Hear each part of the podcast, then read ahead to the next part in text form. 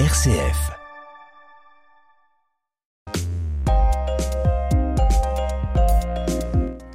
Je possède, tu le sais Joël, une abondante bibliothèque qui comprend des livres d'astronomie de différentes époques. Beaucoup sont consacrés à notre satellite, la Lune.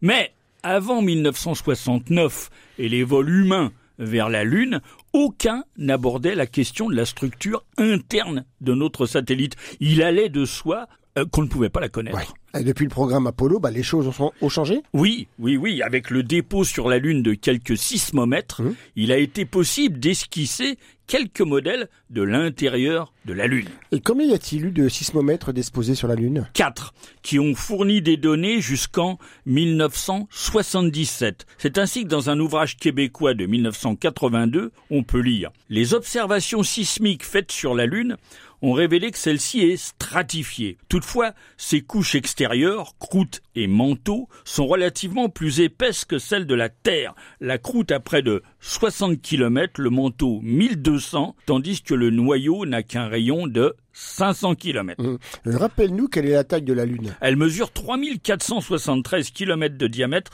sensiblement la taille du continent africain. Et sa masse représente 1,81e de la masse de la Terre, ce qui est assez considérable pour un satellite planétaire. Mmh. Alors, et ensuite, que disait-on en 1982 Moins volumineuse, la Lune a dû se refroidir plus rapidement que la Terre. Ainsi, il n'y eut pas suffisamment d'énergie pour déclencher les mouvements de convection dans le manteau. Du coup, la lithosphère y est plus considérable et plus rigide que sur la Terre. C'est quoi la lithosphère? La partie rigide de l'enveloppe d'une planète constituée à la fois par la croûte et le manteau supérieur. On ajoutait les tremblements de lune sont très faibles, l'énergie émise en une année est un million au moins de fois inférieure à celle qu'on trouve sur la Terre. Enfin, la localisation des séismes à plus de 800 km de profondeur indique qu'il n'y a pas de magma ou de roche plastique au-dessous, au-dessus. Et le texte s'achevait par cette conclusion sans appel, la Lune est effectivement devenue un astre rigide et mort. Et depuis 1982, notre vision de la structure interne de la Lune s'est modifiée? Oui, nous savons aujourd'hui que la structure interne de la Lune est bien celle d'un astre différencié composé d'une croûte, d'un manteau et d'un noyau. Alors différencier, ça veut dire que sa structure en profondeur n'est pas homogène, c'est ça?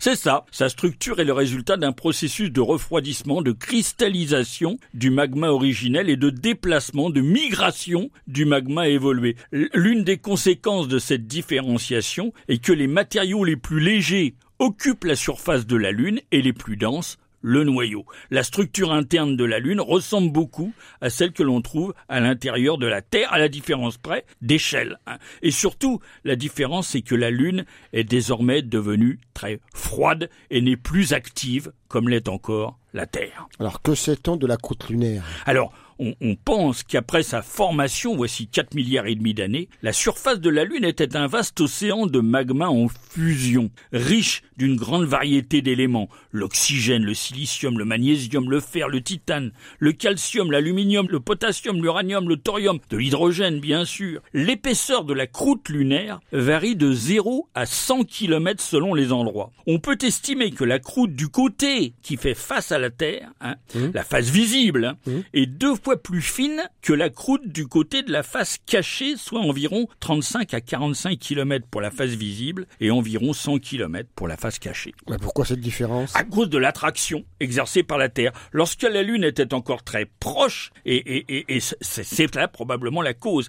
elle explique pourquoi la quasi-totalité des mers lunaires se situe sur la face visible depuis la Terre.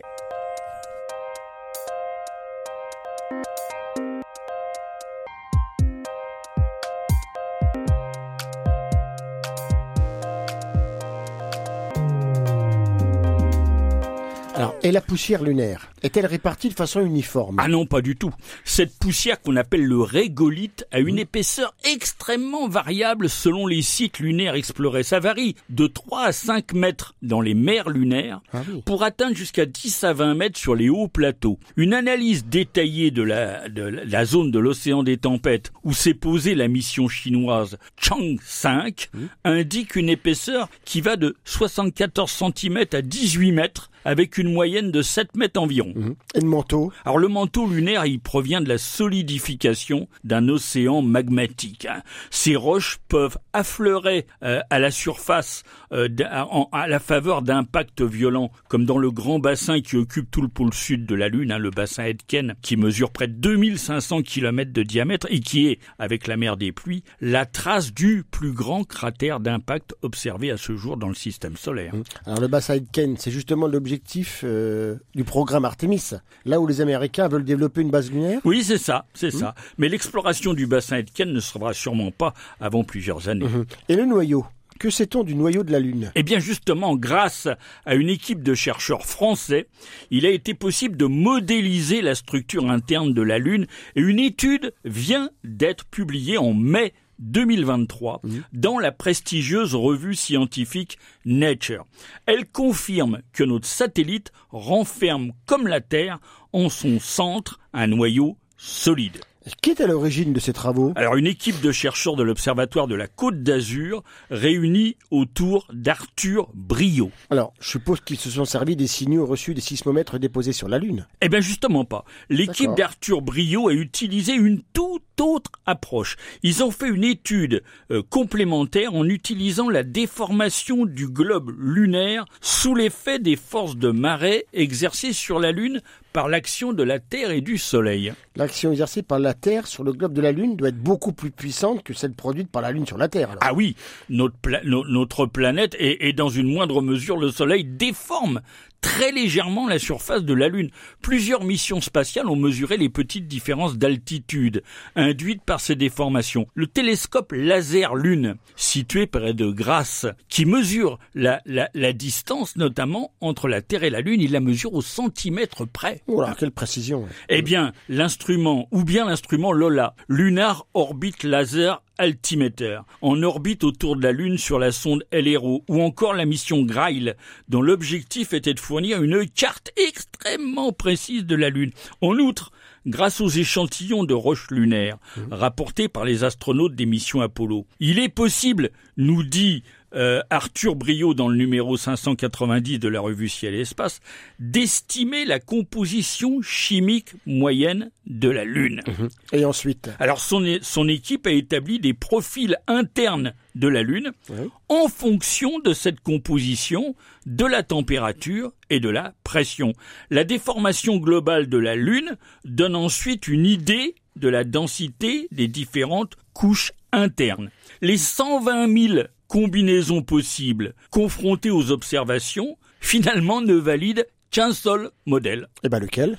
Celui où une fine croûte de la surface recouvre un épais manteau, puis une zone particulière caractérisée par une faible viscosité entourant un noyau externe liquide, lequel renferme lui-même un noyau interne solide. Et donc, quelle serait la taille de ces, de ces deux noyaux? Alors, ce cœur mesure effectivement environ 500 km de diamètre, ce qui représente quand même 15% Ah oui. de la taille de la Lune, et l'équipe estime qu'il est composé d'un métal dont la densité est très proche de celle du fer.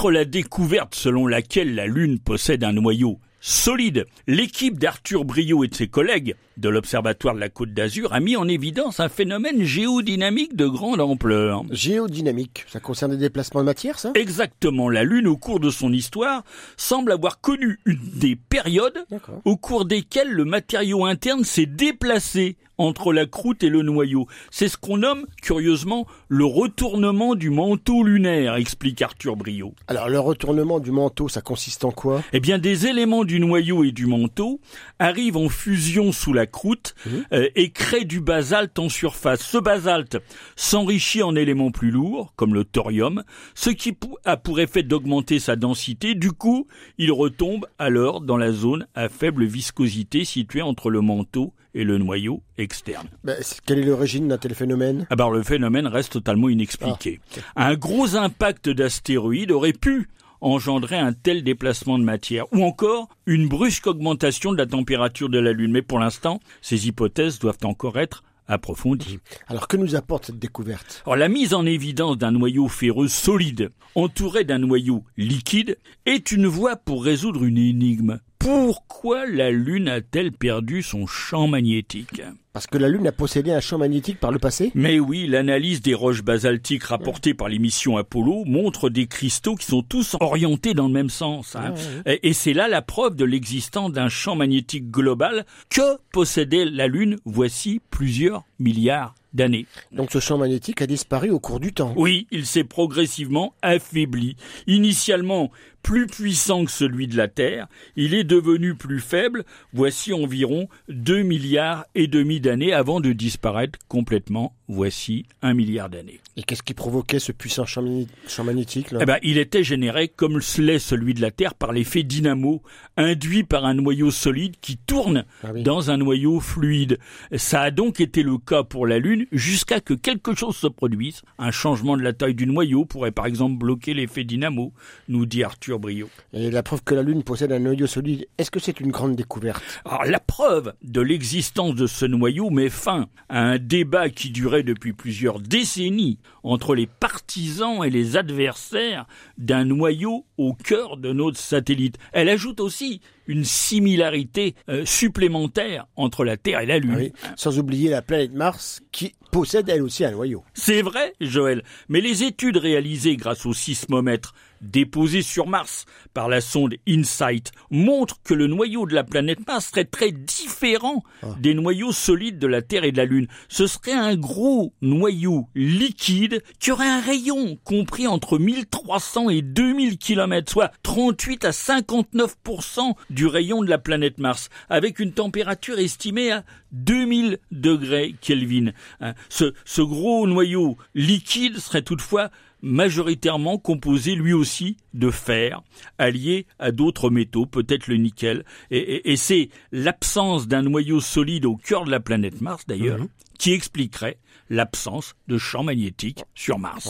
Donc en conclusion, chaque planète possède ses particularités. Exactement. Et, chaque planète possède ses particularités. Et le travail des chercheurs va être précisément de comprendre l'origine de ces spécificités qui tiennent à la fois à des masses différentes, à des modes de formation différents, à des histoires propre à chacune d'entre elles. Hein. En attendant, on, va, féliciter les astronomes de l'Observatoire de la Côte d'Azur. Exactement. Eh bien, écoute, Bernard, euh, au revoir à toutes et à tous. Au revoir, euh, Bernard, puis à bientôt pour un autre Juste Ciel. Au revoir, Joël.